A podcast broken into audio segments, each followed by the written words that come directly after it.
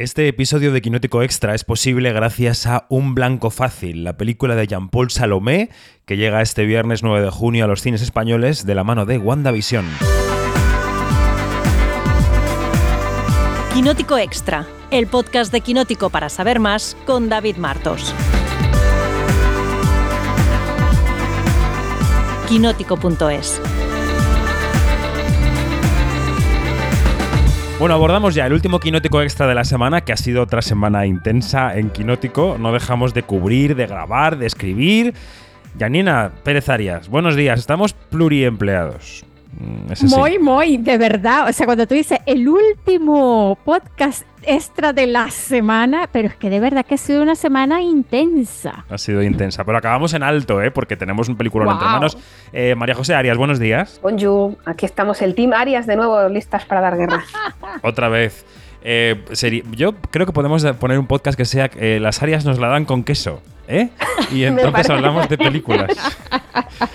Podría ser bonito. Bueno, hablamos de Un Blanco Fácil, una película de Jean-Paul Salomé, película francesa, que en su versión original eh, se llama La Syndicaliste, La Sindicalista, y que ha sido un pedazo de éxito en Francia, ha hecho un taquillazo y llega hoy, hoy viernes 9 de junio, iba a decir de enero, imaginad cómo estoy, de junio a los cines españoles y suena así. No pararé hasta acabar con esos cabrones. Esto ya se ha convertido en una obsesión. Está usted sola. No se dejarán manejar por una mujer. No se meta en esto, es mi último aviso. Lo que contaste no se sostiene. Ya no sabía qué más hacer. La han abandonado. Pasa usted de víctima a ser sospechosa. Es peligroso. ¿Cree que me voy a dejar intimidar por una vulgar sindicalista? ¡La voy a machacar! Bueno, en esta película Isabel Huppert, que es la protagonista, interpreta a Maureen Kearney, una eh, sindicalista de origen irlandés que, eh, que, vive en Francia y que es la líder sindical del grupo de, un grupo de, energía nuclear en Francia. Todo esto es una historia real, por cierto, que no lo he dicho. Em, y em, ella descubre un oscuro secreto de despachos, según el cual este grupo de energía nuclear va a poner en peligro muchos miles de empleos por una con China y cuando intenta descubrirlo y denunciarlo ante el gobierno, en el gobierno de Sarkozy, en ese caso, en, el caso primero y luego de Hollande, ¿no? Está en esa época fijada la película, pues eh, empieza a recibir amenazas y presiones. ¿Lo he explicado bien? ¿Me he quedado en el sitio adecuado? no sé. Lo has explicado perfectamente, sin spoilear lo que es la realidad en realidad. La realidad en realidad es que... La eh, realidad. es una redundancia. Quien lea los periódicos sabrá que esto acabó como un, bueno, pues un poco como el Rosario de la Aurora, aunque luego pasarán otra serie de cosas. Em, venga, María José Arias, empiezo por ti. Primera aproximación a la película. ¿Qué te ha parecido este thriller político y sindical eh, que protagoniza Isabel Huppert? Pues mira, yo creo que es una historia que está muy bien contada en dos partes, porque tiene dos patas que son a cada cual más importante. Por un lado, lo que hablas del thriller eh, político, sindical, empresarial, ¿no? Digámoslo así. Y por otro está toda la parte de denuncia de un sistema muy, muy machista. Entonces, yo creo que tiene dos patas muy interesantes que, que, va, que las dos en realidad beben la una de la otra y están interrelacionadas todo el rato, pero van retratando un sistema, pues eso, que es muy machista y como ella, que no se calla ante nada, es una víctima de, ese, de ese, sistema.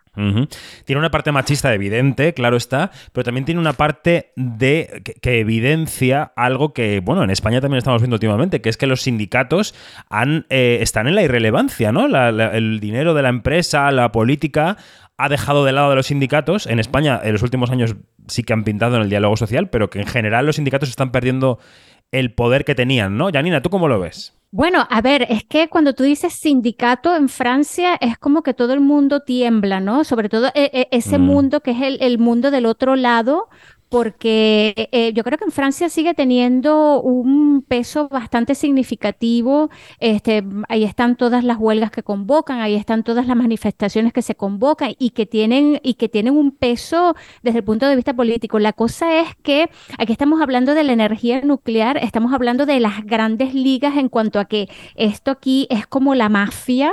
Eh, lo que me gusta de la película es que no ocultaron ningún nombre real y eso está súper bien eh, eh, porque, porque le, pone, le, pone, le pone el sombrero al vaquero. Vamos a estar claros. Mm. Este, y este, también me, gusta que sea una, que, eso se lo han reprochado mucho, que sea, pero a mí me parece que, que, es acertado que sea una, una narración lineal.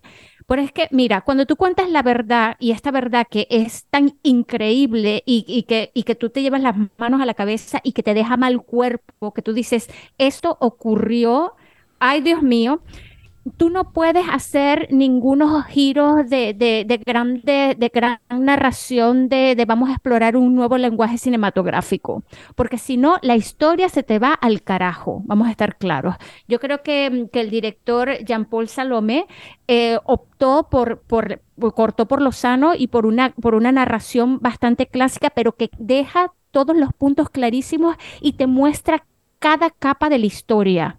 ¿No? Y todas las implicaciones que tiene, porque esta historia es como una, como una, como una cebollita, ¿no? Que tiene capa tras capa, tras capa, tras capa, tras capa, y allí estás tú viendo todas esas capas, cómo se van descubriendo a medida que transcurre el, metraje de la película. Además, yo, perdón, yo quería, eh, al hilo de lo que dice Janina del relato lineal, yo creo que le sienta muy bien a la historia y la simplifica para el, espectador que no es francés, porque quizá el espectador francés esté más familiarizado con la historia y sepa más o menos los puntos o sepa cómo acabó todo, eh, pero vista desde fuera, si no conoces la historia y no te ha dado por indagarla, que yo recomiendo no indagar mucho en ella antes de ver la película, porque así funciona mucho mejor todavía, creo que lo que dice Janina, te va dando las pistas y te va dando todas las, las pruebas y todas las partes en orden y te ayuda a construir mejor el relato, porque, y, sobre todo a entender mejor a, este personaje, a esta, a esta mujer, de lo que vivió y cómo lo sufrió y cómo hizo frente a ello, porque si te lo hacen salteado,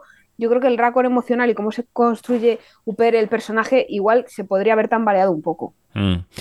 Es verdad que sí que hay un pequeño juego con el tiempo, ¿eh? porque em, eh, a ella le ocurre un, un hecho mm, violento como culminación de esas presiones que decíamos antes y eso lo vemos al principio de la película, luego vamos hacia, atrás, y luego comenzamos a caminar, ¿no? O sea que sí que hay una hay pequeño auto-spoiler de la película, pero es verdad que, que sí, que Jean-Paul Salomé tiene la intención absolutamente didáctica de enseñarnos a los que no conocemos el caso cómo es el caso y yo creo que la película, buena parte de su sencillez o de simpleza narrativa eh, eh, obedece a eso, ¿no? A decir, oigan, es que les quiero contar esta historia para que les quede muy clarita, para que tengan muy claro cómo son estos demonios empresariales y políticos, ¿no? O sea, que quieren ponernos delante de la cara a los enemigos, claramente.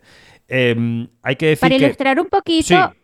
Para ilustrar un poquito, también hay que decir que la película está, se, apoya no eh, en, en, un libro que se llama La Sindicalista, que fue publicado en el 2019 que lo escribió Caroline Michelle Aguirre, que es una, una periodista de investigación, y además hay, eh, existe un documental también que, que, tiene, mm, que tiene también eh, animación de cómo, y entonces a través de la animación, pues em, plasma mucho lo que fue ese hecho violento, ¿no? Es un documental que, se hizo, yo creo que también en el 2016, si mal no en el 2019, perdona, si mal no recuerdo, este, y bueno, y también está allí este que expone el caso, pero pero la película de ficción este, es lo que ha hecho como que estallar todo, todo esto eh, eh, eh, por los cielos y, y, fíjate que, que Maurín ha estado últimamente desde que, desde que la, la película la estrenaron en Venecia el año pasado en el Festival de Venecia y desde entonces este, Maurín ha estado yendo a platos de televisión a hablar otra vez de eso porque sigue siendo un tema muy actual. Mm, totalmente. Bueno, hay que decir varias cosas. La primera es que eh, Isabel Huppert se ha convertido en una especie de colaboradora ya de Jean-Paul Salomé porque acaba de hacer hace un par de años con él una película que aquí se llamó Mamá María. Mamá María, me parece que se llamó así. Eh, eh, la trajo al Barcelona Film Fest hace dos años y ahora repite con él. Y luego, claro, em, yo pude estar ayer con Isabel Huppert, que está en Madrid, o que ha estado al menos hasta ayer en Madrid, porque eh, se están desarrollando en Madrid esas jornadas que se llaman Francia está en pantalla, que nos presentaron en el Festival de Cannes. Ahora están ocurriendo y, eh, bueno, Isabel Huppert es la invitada con mayor relieve, ¿no? Ahora contaré un poco cómo ha, sido la, cómo ha sido el encuentro, pero quiero poner antes un corte porque yo le preguntaba en un muy breve encuentro que hemos mantenido, em, le preguntaba si, si para ella supone más responsabilidad interpretar a una persona que está viva y a la que puede ver y que además se parece mucho a ella, o sea, se ha caracterizado exactamente igual que Maureen Kearney, ¿no? O sea, tú una fotografía de Maureen Kearney y es Isabel Huppert en la película, claramente. Le preguntaba si, si era mayor responsabilidad hacer de alguien que te puede llamar por teléfono y decirte yo no era así o si la responsabilidad está en la ficción pura y dura, ¿no? Y contestaba esto. Euh, de responsabilité que de un euh, purement euh, parce que euh, un personnage même purement imaginaire, enfin personnellement, euh, quelles que soient les situations dans lesquelles il est, on a toujours envie de le pas forcément de le défendre, mais en tous les cas de le, de, de le faire comprendre. Ella decía que la responsabilidad no es mayor con un personaje real porque eh, esto se ve compensado con otras cosas. Dice que ella cuando es un personaje completamente de ficción tiene mucho más campo para jugar, ella puede explorar mucho más, puede inventar, puede sacar de donde no hay y aquí el margen se estrecha mucho y, para, e, y a ella eso le da menos responsabilidad porque se siente como más segura en unos límites que no puede traspasar, ¿no? Es una manera de verlo realmente.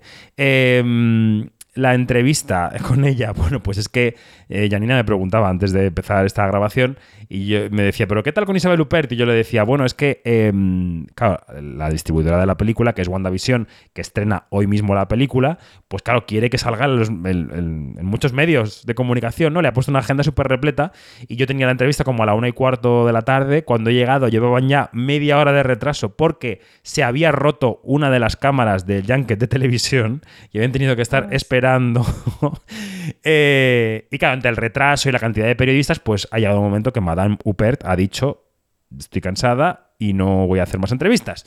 También corría por ahí la historia de que la noche anterior había estado en una recepción oficial de la embajada francesa, eh, aunque a las 8 de la mañana estaba en pie trabajando. Quiero decir que, que había dormido poco la noche anterior. eh, y entonces, pues me dice, mira, es que la señora Opert corta y se va. Entonces yo le dije, dicho, hombre, tengo que hacer un podcast, tenemos una entrevista en Quinótico, tengo la radio, tengo que poner un corte en Julio Otero y tal. Y bueno, me han sacado cinco minutillos con ella y de ahí salen los cortes que estamos escuchando hoy. He visto delante de mí, ya la he entrevistado más veces, a una señora de 70 años estupenda, llena de, de vida y de vitalidad y de fuerza, no simpática, porque Isabel Huppert no es simpática, pero... Bueno, eh, se quita. Es seca como un, como un regaliz. Pero eh, pero, pero es muy vital. Eh, cuadra mucho con este personaje, ¿eh? está hecho para ella. Sí. Totalmente, uh -huh. ¿nos parece? Sí, totalmente. Sí, es un personaje que no tiene por qué caerte bien. De hecho, es difícil que te caiga bien porque. Bueno, la impertinencia, de, la impertinencia de quienes buscan la verdad a veces, ¿no? Eh, casa con el mal genio y con el mal carácter. Es una rompepelotas, sí, sí es un personaje, pero, pero de verdad que es un personaje con tantas aristas y, y con, tanta, con tanta profundidad, de verdad que, que me quedé pero fascinada con esta, con esta mujer y, sobre, y, y, me dio mucha, mucha curiosidad por, por conocer más de la, de la, de la Maurín real, ¿no? Este, y, y, porque se necesita una fortaleza increíble para continuar una vida eh, después de todo lo que ha pasado y, y, no siendo como que la buena víctima, ¿no? Como, como esta cosa de que, se, que, que siempre las víctimas, sobre todo si son mujeres, se, se, le da la vuelta a la tortilla para hacerlas, para, para acusarlas. Eh, y de verdad que, que, es un clarísimo ejemplo de que así estés en Francia, donde la liberté, égalité, fraternité y todo esto que dice, este, pues también allí falla todo, ¿no? Mm. A mí la, la, idea esta de la buena víctima que decías, Janina, es, creo que es una cosa de las que más me interesa de la, de la película, porque además al ser un caso real es como más clamoroso, ¿no? Llama más la, más la atención y me recordaba todo el rato, me remitía a la serie de Creedme, la de Lindbergh sí. con Tony Collette y Mary Wood, sí. me recordaba muchísimo eso porque es eso, o sea, eh, lo que tú dices, ¿no? Si hubiese sido un hombre el agredido, le hubiesen cuestionado así, le hubiesen hecho esas preguntas. Pero yo creo que dentro de que es algo que ocurrió hace bastantes años, eh, sigue muy presente y creo que es otra de las ideas dentro de todo el thriller eh, empresarial y, y, político que, que, cuen que cuenta la, la, película. Creo que esta idea que sobrevuela de, la de lo que es una buena víctima, ¿no? Creo que también es muy interesante y tiene un punto ahí de anclaje con, con lo que es la temática social, además del sindicalismo, claro. Mm.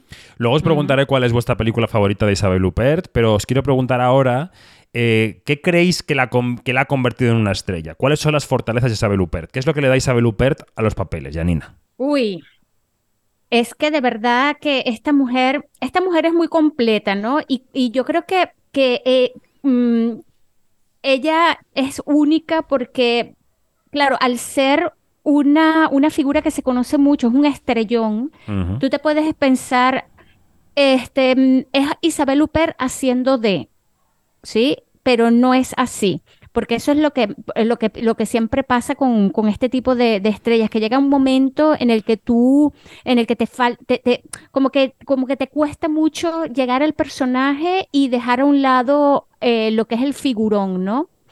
Y fíjate que en las últimas películas, nada más vamos a decir Mi Crimen, que donde ella tiene un papel secundario. Súper cómico. Ahí tú te olvidas, ahí tú te olvidas que es Isabel Huppert te olvidas pero con, por completo y para y, también te olvidas por completo eh, Mamá María este que, que es la, la, la, otra película que hizo Isabel Huppert con Jean-Paul Salomé y que es relativamente reciente no este porque también es una comedia negra donde hace de una de una de una traficante de drogas eh, eh, entonces, claro, tú dices, Dios mío, ¿qué es esto? Y yo creo que, que eh, Isabel Huppert tiene un sitio, se ha hecho de un sitio en la, en, la cinematografía este, a fuerza de, arriesgar mucho, a fuerza de, de, desdibujar lo que es ella para de verdad asumir un rol y para y para y para que para desaparecer prácticamente y poner enfrente a ese personaje que tiene de turno. Mm. ¿A ti qué te gusta de Isabel Huppert, eh, Mariajo? Pues mira, a mí lo que me gusta es cuando es ella, eh, creo que es significativo eh, de lo que significa para, Francia y para la industria audiovisual francesa Isabel Huppert, el hecho de que en Call My Agent, la, la serie francesa, sobre, sobre agentes de, prensa, ¿no? De, sobre representantes, perdón, representantes. actores. En la tercera temporada ya tiene un capítulo en la que Isabel Huppert es Isabel Huppert y el capítulo se llama Isabel. Entonces yo creo que eso es significativo de, lo, que, de lo que ella es y significa para, para, la, para Francia y para la industria y de, cómo, y de cómo es ella. Y yo creo que si me tengo que dar con un papel es ella haciendo de ella. Sabes que yo sigo sin ver esta serie todavía, que no la he visto nunca. Ay, ay, ay, ay, ay, qué pecado. Pues sí, así soy. Em, bueno, vamos a decir que en la película hay otros actores grandes del cine francés. Está Marina Foix, que a la que habéis visto todos y todas en las bestas, que es la dirigente del este conglomerado nuclear a la que el gobierno echa. Está Iván Atal, que es el nuevo, que es el que le hace la vida imposible a Isabel Huppert. Y está Pierre de la Doncham, que es el policía que no cree a Isabel Huppert y que cree encontrar las razones por las que mm, bueno, XXX que no vamos a contar porque no hemos revelado esa parte. Em, claro, eh, yo, eh, siguiendo con la entrevista eh, corta que le he podido hacer, le decía, oiga, usted siempre suele trabajar en películas más bien de corte independiente. Y en España, Francia es un caso aparte porque Francia tiene mucha protección de su cine, pero en España este cine, como venimos contando, está en crisis. ¿Usted qué cree que podemos hacer para llevar a la gente al cine, para empujarla a que vuelva a estos títulos? Y entonces me daba como una respuesta. Em, en dos partes. La primera era esta. Bien, on peut pas faire des généralités comme ça. le film euh, La syndicaliste, il a été un grand succès en France. Et il partait, oui, comme un film euh, à la fois d'auteur et grand public. Euh, donc il a trouvé son, son public. Il continue à se faire ce cinéma-là en France. Et continue à se faire euh, quand même assez plus facilement en France que dans d'autres pays. Donc je suis voilà. En la primera, Mariajo Isabel Huppert, siendo Isabel Huppert, me corregía un poco y me decía, bueno, yo no. Esta película no es que sea independiente, tampoco es muy comercial, pero ha sido un éxito en Francia. La han visto ya, me parece que me decía 500.000 espectadores y ha sido un éxito y tal, no sé qué, no sé cuántos, también por, la fama del caso. Em, y, me recordaba eso, que en Francia eh, no se puede comparar la situación con España ni con ningún otro país porque hay mucha protección de las salas, porque se apuesta mucho por el cine patrio y tal. Y en la segunda parte de la respuesta decía C'est vrai que parfois j'ai l'impression, je, dans des petites salles à Paris et je me trouve un peu, un peu solitaire et je me dis, euh, c'est peut-être, je, je me projette, je me dis peut-être que dans 100 ans, ça sera ça, les cinémas, ça sera comme de l'archéologie, on ira voir des films comme si, comme si on allait fouiller des, des ou les- d'essayer de déchiffrer des hiéroglyphes qu'on comprend plus. Decía, bueno, también es verdad que yo a veces voy a las salas de cine en París y me encuentro un poco sola. Dice, y pienso que eso puede ser como cuando alguien eh, descubrió por primera vez eh, la arqueología de los jeroglíficos, que estaba mirando allí eh, sola en la oscuridad y, y cómo será el cine en el futuro, ¿no? Hacía una reflexión como un poco relacionando el cine con algo solo para iniciados, para exploradores, para gente que va sola a descubrir el arte, ¿no? Algo así. Entonces, claro, es que están los dos discursos, ¿no? O sea, Francia sigue apostando mucho por el cine francés, pero la crisis general del cine de autor también afecta a Francia, ¿no? Yo creo que esta película, no sé si estáis de acuerdo conmigo, eh, bien situada o bien vendida, no sabemos qué ocurrirá este fin de semana, es un fin de semana de mal tiempo en España, tal, puede atraer a mucho público, ¿no? Es una película, yo creo que abierta al público, Janina. Eh, absolutamente. Eh, yo sí lo creo, yo sí lo creo, porque, porque además que este, mm, yo creo que tiene el gancho este de, de esta- vuelvo y repito, es que a mí me voló la cabeza que, que todos los nombres estén allí. Por ejemplo, este, la, la persona esta que, que tú nombrabas que era la, que es el personaje de, este, de Foix, que es Anne Lauverguillon, ella está ahorita al frente de, de Airbus, por ejemplo. Sí. Entonces, todavía, todavía hay gente por ahí pululando que a mí me interesaría, yo me muero por saber qué cara pusieron cuando se vieron en esa tesitura de, de mostrar la cosa, ¿no?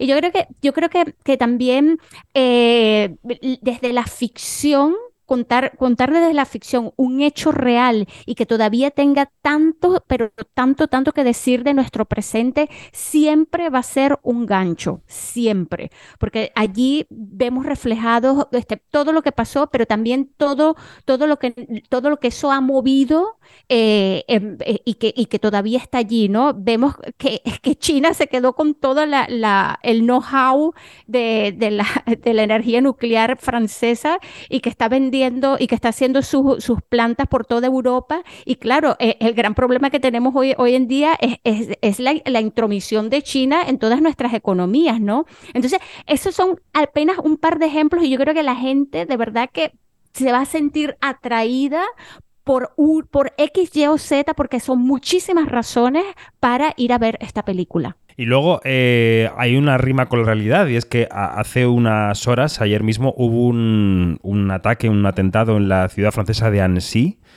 Eh, de hecho, varios niños fueron heridos porque fueron apuñalados en este ataque y justamente uno de los escenarios de rodaje de la película es, es- es un, un lago que hay en Annecy donde esta familia tiene una casa como de vacaciones, digamos, y hay, y hay escenas que se desarrollan en Annecy en la película y a mí me ha sorprendido mucho esta mañana cuando he visto que, que, la, que la ciudad también era objeto de ese ataque, ¿no? O sea, que justamente está relacionada un poco con la, con la actualidad, tristemente. Em, Y allí se va a realizar, o sea, ya no es que ha empezado un, Sí. un- el grandísimo festival de, de ¿De cine de animación? Que es súper importante, sobre todo para el, el cine español que tiene allí varias, varias películas de animación y, y bueno, es de verdad lamentable. Mm. Si os ocurren papeles icónicos, Isabel Huppert, que queréis comentar de vuestra vida, de vuestra, mm, no sé, algo que os haya... por- yo, por ejemplo, hace unos años el papel de él, de Paul Verhoeven, de Sí. Isabel Huppert, fue icónico, ¿no? Sí. O el de ocho, mu- Absolutamente. o el de ocho mujeres, O sea- la anterior colaboración con François Ozon. En fin, es una de las... Eh, el del porvenir también, de Mia Hansen Love, a mí me encanta esa mujer porque fíjate que está basada también en, en la, en, de una u otra manera en la madre de Mia Hansen Love. Sí. Eh, y y me, me- me gusta mucho cómo, cómo, cómo Isabel Huppert este, retrata, retrata esa académica sequita, sequita pero contundente y por supuesto no nos podemos olvidar de, de su, de su colaboración, de su colaboración en Happy End con Michael eh, Haneke, Sí. que también fue un papelazo, este, y bueno, y también que ha ido a otras, a otras este, cinematografías, por ejemplo, Hong Sang-soo, nuestro amigo, Ujú.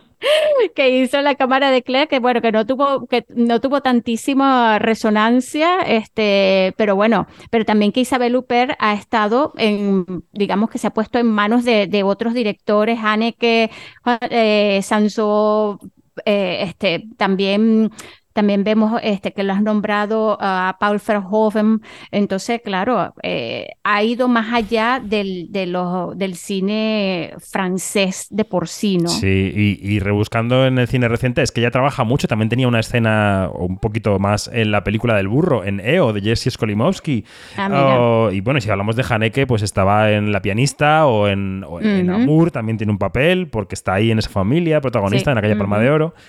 En fin, Isabel Huppert, protagonista de La Sindicalist o de Un Blanco Fácil, que es como se estrena esta semana en España, y queríamos dedicarle unos minutillos a la película. ¿Algo más que decir, chicas, o despedimos?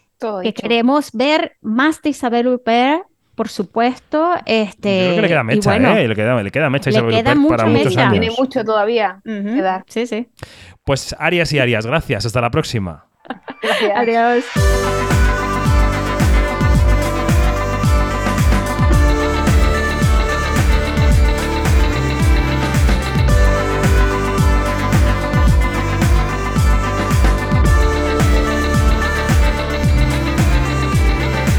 Es todo. Más información en quinótico.es, primera con K y segunda con C, y el resto en nuestras redes sociales, donde somos Quinótico. Adiós.